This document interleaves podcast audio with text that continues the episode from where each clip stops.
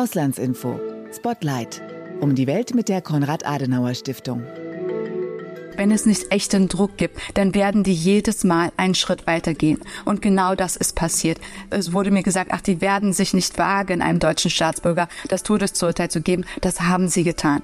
Die werden sich nicht wagen, das Todesurteil zu bestätigen. Das haben sie getan. Und jetzt wird mir genauso gesagt, äh, die werden es nicht wagen, einen deutschen Staatsbürger hinzurichten in einer Öffentlichkeit. Und ich kann Ihnen garantieren, dass sie das machen werden, wenn wir weiterhin nicht kräftig dagegenhalten, sondern weiterhin denken, dass sie mit irgendwelchen Worten oder symbolischen Sachen dieses Terrorregime wirklich aufhalten können. Das können wir nicht. Und wir müssen endlich Strategiewechsel machen, sonst überlegt mein Vater das nicht. Das war Ghazel Shamat. Sie ist die Tochter des Deutsch-Iraners Jamshid Shamat. Der Regimegegner ist im Februar 2023 von einem Gericht in Teheran zum Tode verurteilt worden.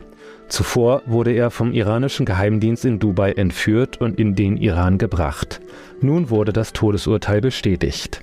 Wir sprechen heute bei Auslandsinfo Spotlight mit der Tochter des Inhaftierten, mit Ghazel Shamat. Dabei geht es um die Situation ihres Vaters und um die Menschenrechtslage im Iran und darüber, was sie von der Bundesregierung erwartet. Mein Name ist Gerrit Wilke und zu Gast im Podcast habe ich Philipp Dienstbier. Herzlich willkommen. Philipp, du bist Leiter des Regionalprogramms Golfstaaten der Konrad-Adenauer-Stiftung. Wir haben gleich Ghazel Shamat zu Gast im Podcast. Lass uns vorher die Geschehnisse im Iran noch einmal einordnen. Kannst du uns einen wirklich kurzen Überblick geben über das letzte Jahr? Was geschah wann? Ja, gerne. Um die Ereignisse des letzten Jahres zu verstehen, muss man vielleicht ein kleines bisschen Kontext setzen. Der Iran ist ja seit der Islamischen Revolution von 1979 eine streng religiöse Theokratie die unter anderem eben auch Kleidervorschriften, religiöse Kleidervorschriften per Gesetz vorschreibt. Und so ist das Tragen des Kopftuches bzw. das Ablegen des Kopftuches im Iran auch unter Strafe. Diese Kleidervorschriften wurden unter dem vorherigen Präsident Hassan Rouhani relativ lax gehandhabt. Jetzt haben wir seit zwei Jahren einen neuen, konservativeren Präsidenten, Ibrahim Raisi, unter dem die Moralpolizei, die damit beauftragt ist, diese religiösen Kleidervorschriften durchzusetzen, wieder viel strenger und härter durchgegriffen hat gegen beispielsweise eben Frauen, die ihr Kopftuch abgelegt haben. Gleichzeitig ist die Lage im Iran ja generell sehr angespannt. Durch das Aussetzen des Iran-Abkommens steht der Iran wieder unter wirtschaftlichen Sanktionen. Die Arbeitslosigkeit ist hoch, die Inflation ist hoch und die Unzufriedenheit deshalb mit dem Regime im Iran ebenso hoch. 2019 hat es bereits schon Proteste äh, aufgrund der Wirtschaftslage gegeben und das führt eben zu einer allgemein sehr angespannten Situation im Land. Die Ereignisse des letzten Jahres haben ihren Lauf genommen mit der Ermordung von Massa Amini im Herbst letzten Jahres. Die 22-jährige Kurdin hat in Teheran ihr Kopftuch angeblich nicht getragen, wurde von der Polizei aufgegriffen und ist in dem Zuge von der Polizei getötet worden. Durch die Ermordung von Masa Amini kam es zunächst im kurdisch geprägten Westen des Landes zu Protesten. Die sind aber sehr schnell angeschwollen, haben sich ausgeweitet, auch an andere Landesteile. Und seitdem sehen wir, dass es vor allem an Schulen, Universitäten gerade auch Proteste von Schulmädchen, von jungen Frauen gibt, die den Schwerpunkt dieser Bewegung bilden. Die Proteste sind auch geprägt von breiten zivilen Ungehorsam, vor allem das Ablegen von Kopftüchern immer wieder, aber auch das symbolische Abschneiden von Haaren. Spontane Versammlungen, Blockaden von Straßen und Plätzen, auch ein Streik, ähm, ein Generalstreik, der zwischendurch im Dezember durchgeführt wurde, den Kündigungen von Lehrkräften, Professoren an Universitäten aus Protest, also einer sehr breiten einerseits Solidaritätswelle eben mit Frauen im Land und auch mit dem Schicksal von Massa Amini, aber auch eine sehr breite Artikulation der gravierenden Unzufriedenheit mit der Situation im Land, der Ablehnung des Regimes und der religiösen Vorschriften, die vor allem unter dem neuen Präsidenten durchgesetzt werden. Kannst du uns mal erläutern, warum die aktuelle Situation so anders ist als die vorherigen Protestwellen, die es schon seit geraumer Zeit im Iran gibt? Ja, ganz richtig, wie du schon sagst. Wir haben eben immer wieder diese wiederkehrenden Protestwellen. 2019 hatte ich eben angesprochen, aber auch 2017 und hier in Deutschland vor allem bekannt 2009 die sogenannte Grüne Bewegung. Die waren immer davon gekennzeichnet, dass sie von bestimmten Bevölkerungsgruppen getragen wurden. 2009 war es beispielsweise die gut gebildete junge obere Mittelschicht in den Großstädten, die protestiert hat. 2017 und 2019, weil es eher um die miserable Wirtschaftslage ging, war es die Arbeiterklasse. Und jetzt haben wir eine Protestbewegung, die viel breiter ist, die eben verschiedene soziale Schichten und auch Altersgruppen umfasst, die aber auch nicht nur die Städte, sondern auch die ländlichen Gebiete ähm, mit einbezieht. Und das ist eben eine Breite und Tiefe, die neu ist und anders im Vergleich zu vorherigen Protestbewegungen. Und auch wenn die derzeitigen Proteste eben begonnen haben mit Forderungen nach mehr Frauenrechten, so haben sich die Themen deutlich ausgeweitet und die Demonstrantinnen und Demonstranten fordern jetzt nicht nur mehr Frauenrechte im Land, sondern es geht inzwischen um die gänzliche Abschaffung der Islamischen Republik, also um das System als solches. Also die Qualität der Proteste hat sich verändert, es ist eine viel breitere Protestfraktion geworden und auch das Ziel hat sich also verändert. Wie reagiert das Regime darauf? Das iranische Regime hat auf die Proteste mit starken Repressionen und vor allem auch Menschenrechtsverletzungen geantwortet. Zunächst wurde die Relevanz der Proteste erstmal abgestritten, die Protestierenden diskreditiert, auch gerne, das im Iran ja ein häufiges Phänomen ist, von außen gesteuert, verunglimpft.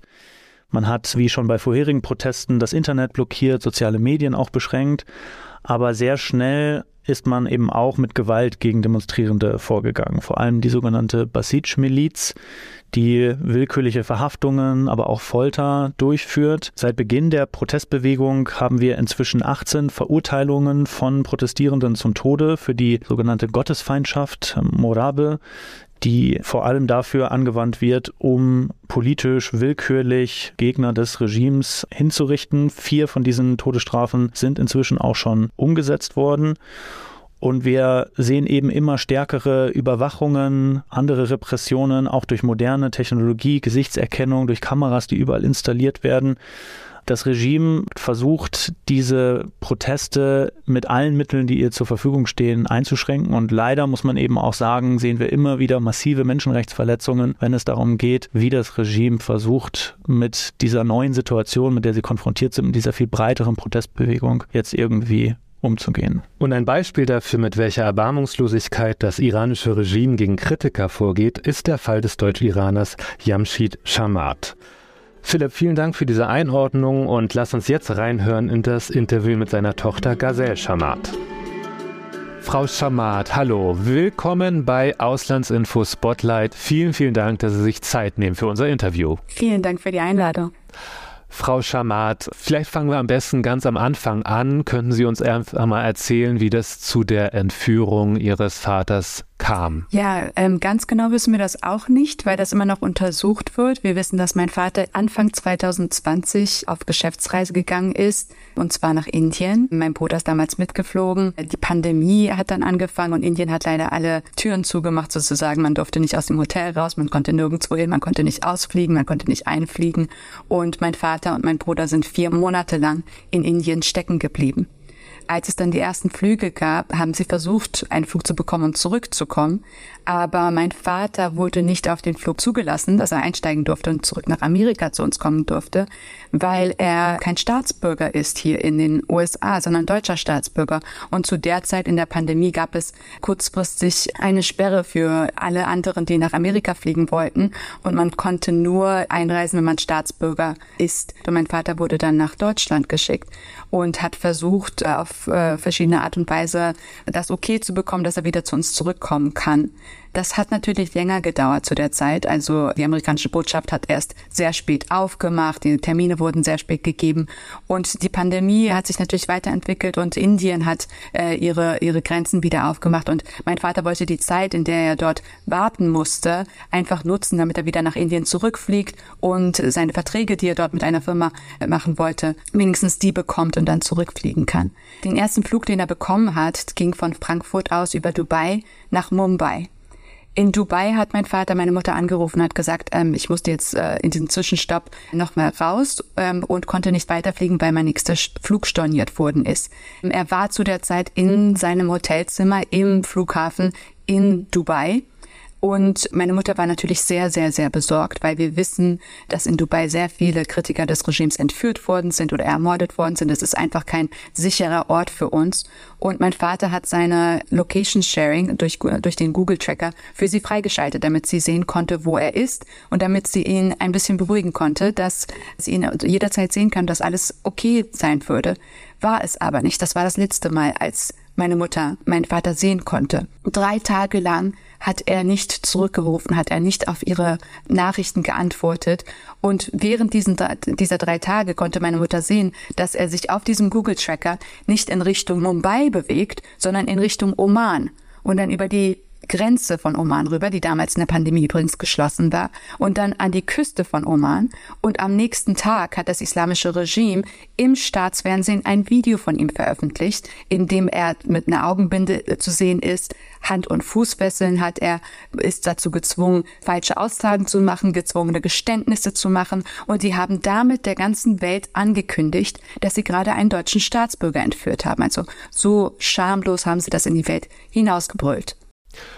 Gab es denn vorher Anzeichen, dass man damit rechnen musste? Sie meinten, gerade Dubai war kein sicherer Ort für Menschen, die in irgendeiner Form mit dem Iran zu tun haben oder Iran-stämmig waren.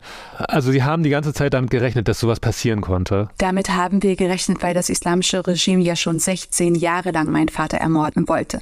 Also vor 16 Jahren, als mein Vater, er ist Diplom-Ingenieur, eine Website entwickelt hat für die Menschen im Iran, in der sie frei und unzensiert sprechen konnten über was im Iran wirklich vor sich geht, genauso wie wir das heute auf Twitter machen und auf Instagram machen. Aber damals gab es diese Social Media Plattforms nicht. Damals gab es Webseiten und mein Vater hat die so aufgestellt, dass jeder, der darauf berichtet hat aus dem Iran, deren IP-Adressen geschützt worden sind. Also die konnten völlig anonym sein. Er hat ihnen VPNs aufgestellt. Er hat sozusagen all das gemacht, was wir jetzt gerade in dieser Revolution tun, aber schon vor 16 Jahren. Und das war ein riesiger Dorn im Auge des Regimes.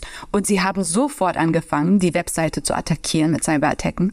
Leider ist der Server der Webseite damit aufgeflogen. Das ist der Server unserer Firma Shamat Computing und äh, die haben herausgefunden, wer mein Vater ist. Und dann haben die Attacken auf meinen Vater angefangen. Also es fing an mit Morddrohungen. Es gab Terroranschläge auf ihn hier in den USA in Los Angeles wurde ein Agent hingeschickt, um meinen Vater zu ermorden, der Gott sei Dank dann festgenommen ist und später in einem Gefangenenaustausch übrigens freigelassen worden ist. Aber wir wussten, dass das Regime Regime meinen Vater umbringen will und ihn ruhig stellen will, genauso wie es mit allen Kritikern machen, die laut genug sind. Alles klar, es hat also eine Vorgeschichte. Lassen Sie uns mal zurückgehen zu der Entführung. Also Sie haben dann äh, per Aufnahmen im Fernsehen, im iranischen Fernsehen erfahren, okay, er ist jetzt leider in der Gewalt des iranischen Regimes. Was waren dann Ihre ersten Vorhaben? Wie geht man damit um? Was haben Sie gemacht? Ja, das, das ist, ich weiß es immer noch nicht. Es gibt leider kein Drehbuch oder äh, irgendeine Anweisung dazu, was man macht, wenn ein Terrorstaat, ein Terrorregime äh, seine Familienangehörigen entführt. Und wir haben einfach alles gemacht, was uns in den Sinn gekommen ist. Wir haben unsere beiden Regierungen angeschrieben, wir haben alle möglichen NGOs angeschrieben. Ich habe sogar Interpol an den Tag angerufen und die haben mir gesagt, ähm, wir können nicht mit Privatpersonen sprechen, wir sprechen normalerweise nur mit Regierungen. Und wir, wir haben um uns geschlagen, äh, um, um darauf aufmerksam zu machen, was gerade passiert ist. Also dieser Schritt, äh, den das islamische Regime gegangen ist, den gab es bis jetzt noch nicht. Dass sie ähm, viele Regimekritiker äh, getötet haben, dass das gab es auf jeden Fall. Aber öffentlich zu zeigen, dass ein deutscher Staatsbürger entführt worden ist und gewaltsam in den Iran verschleppt worden ist, das gab es noch nicht. Und äh, als ich in die Medien geguckt habe, war das zwar Thema überall, aber leider war das Thema nicht ein deutscher Staatsbürger und Aktivist wurde entführt, sondern das Thema war eins zu eins die Propaganda des Regimes, dass ein Terrorleader sozusagen festgenommen ist. Er wurde nicht festgenommen, er wurde entführt. Er ist kein Terrorleader, er ist ein Aktivist. Und diese Lügen, die zu bekämpfen, das alleine hat uns schon ein Jahr Jahr gedauert, bis wir endlich das Gehör hatten, sozusagen von den Journalisten, von allen möglichen Leuten von unserer Regierung, aufzuhören, immer wieder diese Lügen zu verifizieren und immer wieder die, auch, auch wenn sie die in Anführungszeichen getan haben, immer wieder dieselben Sachen zu sagen, was das Terrorregime sagt. Also Sie haben ein Jahr gebraucht, so Ihre Stimme kräftig werden zu lassen und gegen das, die Propaganda des Regimes anzukämpfen. Ganz genau. Das ist, das ist schon eins der riesigen Probleme, die wir jetzt auch haben. Also das sieht man in der Revolution jetzt, wie darüber berichtet wird. Das Regime hat halt so einen langen Arm ins Ausland, dass wir nicht nur mit ihm im Iran kämpfen müssen, sondern dass sie auch Einfluss auf unsere Medien haben, Einfluss auf unsere Politiker haben, Einfluss auf unsere NGOs haben, Einfluss überall in unserem Leben in Europa haben und weltweit haben. Und damit zu kämpfen als eine normale Person, das war der, der erste große Krampf Kampf, den wir eingehen mussten. Jetzt hat sich ja leider das nochmal ein bisschen verschlimmert, die Situation, weil ja das Todesurteil gegen ihren Vater bestätigt wurde im Iran. Was waren Ihre ersten Gedanken, als Sie da diese Nachricht empfangen haben? Ich kann es gar nicht ausdrücken. Es war ein absoluter Albtraum. Also ich lebe seit zweieinhalb Jahren in einem Albtraum. Und es war so, als wenn ich aus einem Albtraum auswache und ich ein, in einen viel schlimmeren Albtraum mich befinde auf einmal. Es war ein absolutes Déjà-vu, jedes Mal, also mitten in der Nacht aufzuwachen, wo ich meine Freunde aus Deutschland anrufen und sagen, das und das ist passiert über Nacht. Das ist ja bei uns in der, in der Nacht. Und einfach diese Verzweiflung, diese Verzweiflung, dass wir das alles vorausgesehen haben. Also ich, ich, ich habe seit Jahren mit dem Auswärtigen Amt Kontakt und ich habe seit Jahren gesagt, die werden sich nicht davon abschrecken lassen, wenn wir mit denen reden. Die, die, die, wir brauchen echten Druck. Wenn es nicht echten Druck gibt, dann werden die jedes Mal einen Schritt weitergehen, einen Schritt weitergehen. Und genau das ist passiert. Es wurde mir gesagt, ach, die werden sich nicht wagen, einem deutschen Staatsbürger das Todesurteil zu geben. Das haben sie getan. Die werden sich nicht wagen, das Todesurteil zu ähm, bestätigen. Das haben sie getan. Und jetzt wird mir genauso gesagt, äh, die werden es nicht wagen, einen deutschen deutsche Staatsbürger hinzurichten in einer Öffentlichkeit. Und ich kann Ihnen garantieren, dass Sie das machen werden, wenn wir weiterhin nicht kräftig dagegenhalten, sondern weiterhin denken, dass wir mit irgendwelchen Worten oder symbolischen Sachen dieses Terrorregime wirklich aufhalten können. Das können wir nicht. Und wir müssen endlich Strategiewechsel machen, sonst überlegt mein Vater das nicht. Haben Sie seit dieser Nachricht schon mit ihm reden können in irgendeiner Form? Ich darf seit zwei Jahren nicht mit meinem Vater sprechen. Vor zwei Jahren durfte ich noch Telefonate mit meinem Vater führen. Das hat das Regime erlaubt, weil sie wollten, dass ich falsche Aussagen gegen meinen Vater mache, dass ich einen Brief schreibe und schreibe, dass er ein Führer einer Oppositionsgruppe ist, was überhaupt nicht stimmt, dass ich äh, Aussagen mache, dass ich ihnen durch eine Cyber-Software sozusagen Zugang auf, äh, auf den Computer von meinem Vater bringe, damit sie selber Dokumente fälschen können und die dann in ihren Schauprozessen nutzen können. Als sie gesehen haben, dass ich das nicht mache, dass ich mich nicht unter Druck setzen lasse, selbst selbst wenn sie meinen Vater dort als Geisel haben, haben sie den Kontakt zu mir komplett abgebrochen, den Kontakt zur Familie für neun Monate komplett abgebrochen. Also wir wussten ein Jahr lang nicht, ob mein Vater überhaupt noch lebt. Und letztes Jahr durfte er nur zweimal mit meiner Mutter sprechen und dieses Jahr nur einmal und das war im Februar, das war bevor sein Todesurteil überhaupt gesagt worden ist. Das heißt, ich weiß noch nicht mal, ob mein Vater weiß, dass er ein Todesurteil bekommen hat. Ich weiß nicht, ob er irgendwas davon mitbekommt, weil er halt jetzt seit über 1000 Tagen in Isolation und Einzelhaft ist. Das heißt, wir kriegen nichts von ihm mit und er kriegt auch nichts von der Welt mit. Also er weiß überhaupt nicht, was wir hier gerade für ihn machen. Er weiß nicht, was in der Welt vor sich geht. Er hat keine Menschenseele um sich herum für 1000 Tage, außer die Menschen, die ihm was Böses tun, außer die Menschen, die ihn zu Geständnissen zwingen und ihn foltern und ihn ermorden wollen. Und daher weiß ich noch nicht mal, wir wissen ja noch nicht mal, wo er ist, um dort irgendwie über, überprüfen zu können, ob er noch am Leben ist. Es gibt ja keinen Zugang zu ihm. Das, das verheimlichen die ja sogar, wo sie ihn gefangen halten. Also so schlimm ist das.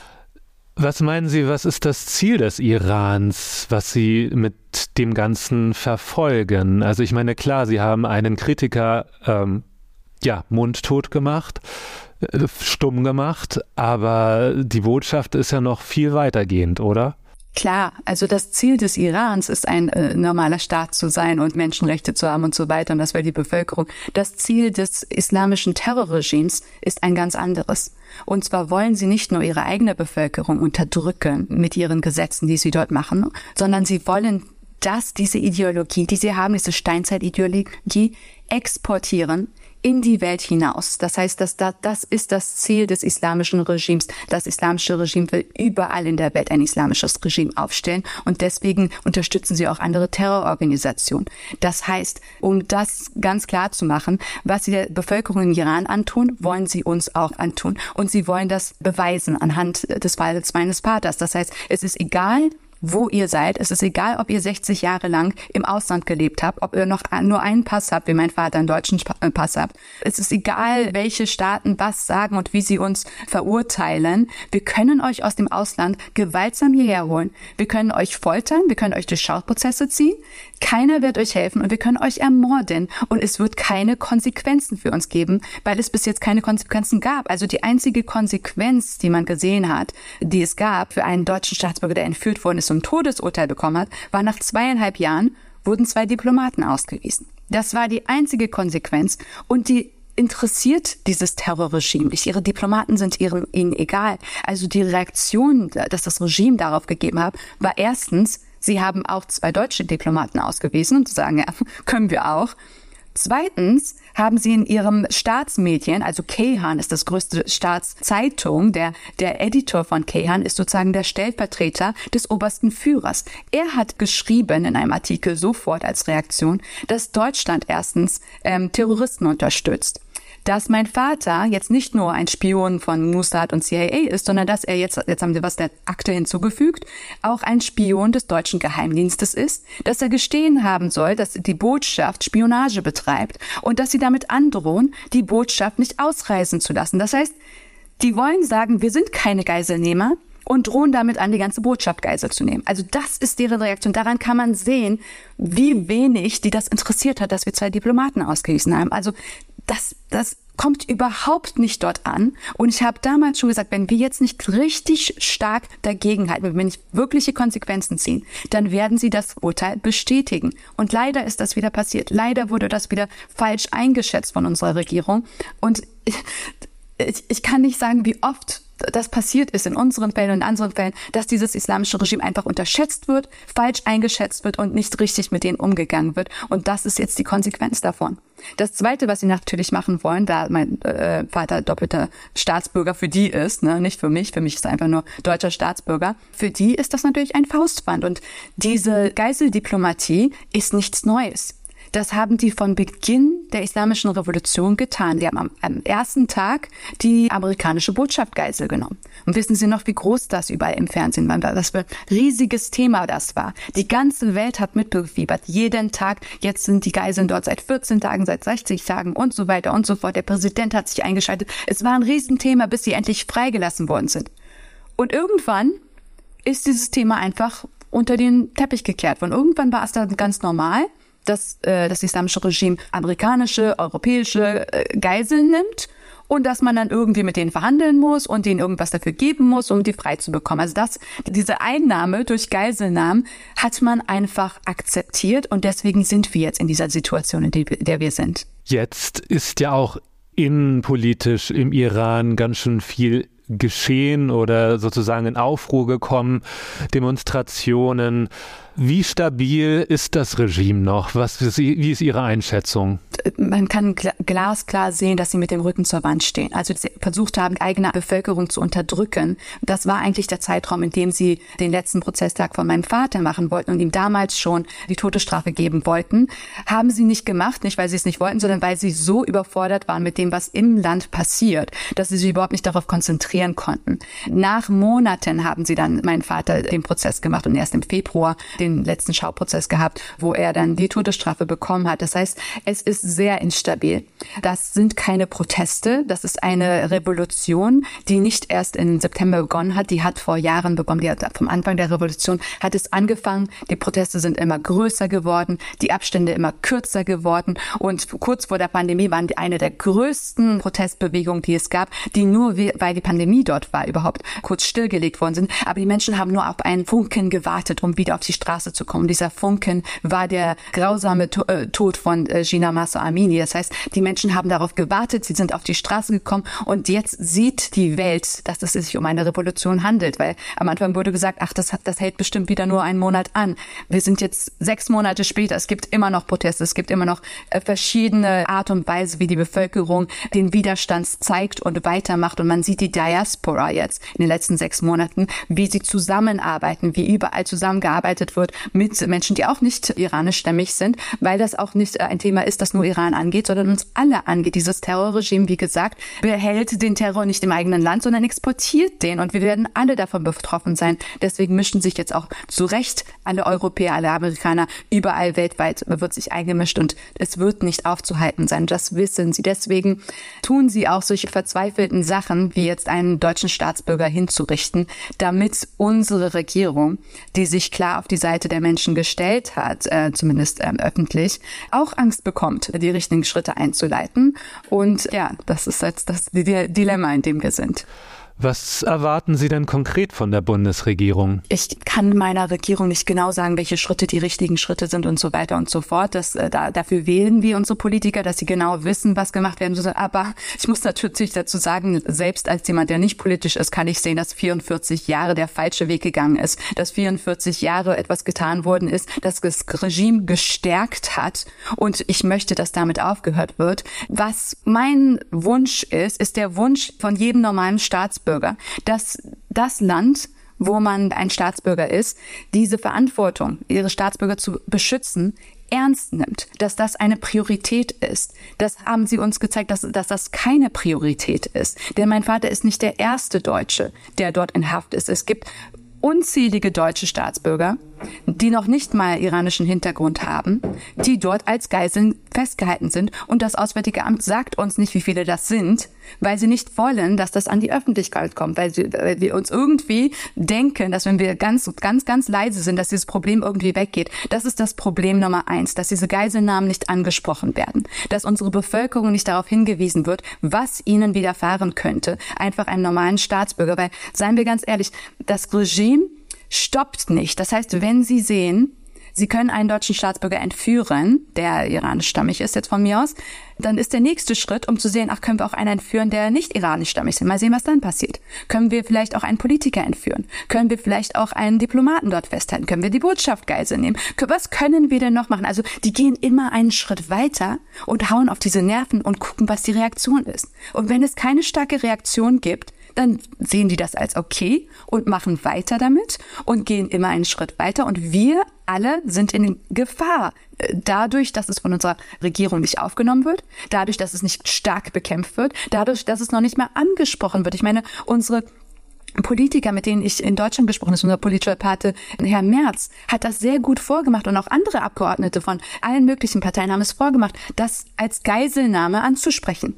Nicht zu verlangen, dass mein Vater von dem Regime, das ihm jedes Recht geraubt hat und ihn äh, internationale Gesetze gebrochen hat und entführt hat, zu verlangen, dass sie ihm nur einen fairen Prozess geben. Was, was, was ist denn das für eine Aussage? Er braucht keinen fairen Prozess. Er braucht keine konsularische Betreuung. Er muss dort rausgeholt und gerettet werden. Denn wenn wir ihn nicht retten, dann weiß das Regime, das ist okay, das dürfen sie machen. Und wir sind dann die Nächsten, die dran sind. Was meinen Sie, warum die Bundesregierung sich so zurückhält? Das ist die Frage, die wir uns alle stellen. Und ich glaube, es sind verschiedene äh, Aspekte, die das erzeugt haben. Erstens ist es immer einfacher, das weiterzumachen, was man bisher gemacht hat. Ne?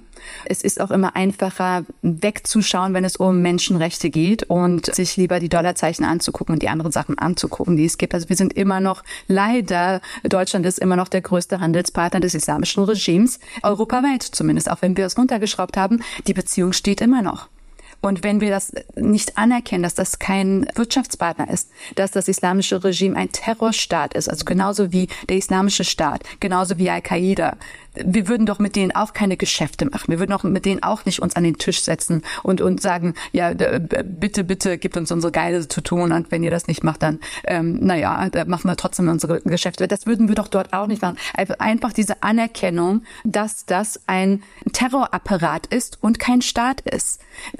Das ist, das ist das Erste, was im Kopf Klick machen muss. Und dann kann man darauf eingehen, was man jetzt machen müsste. Wir haben viel zu lange, viel zu lange an solchen Deals wie das JCPOA, diese Atomabkommen festgehalten, obwohl es einfach lächerlich ist zu denken, dass ein Staat oder ein, ein Terrorregime das internationale Gesetz nicht einhält, das äh, Menschenrechte nicht einhält, das die eigenen Gesetze nicht einhält, sich an irgendeinen Deal halten würde. Das gibt es überhaupt nicht, das wird es niemals geben. Und es wurde gesehen, dass das fehlgeschlagen ist. Es wurde gesehen, dass sie trotzdem eine Atombombe bauen.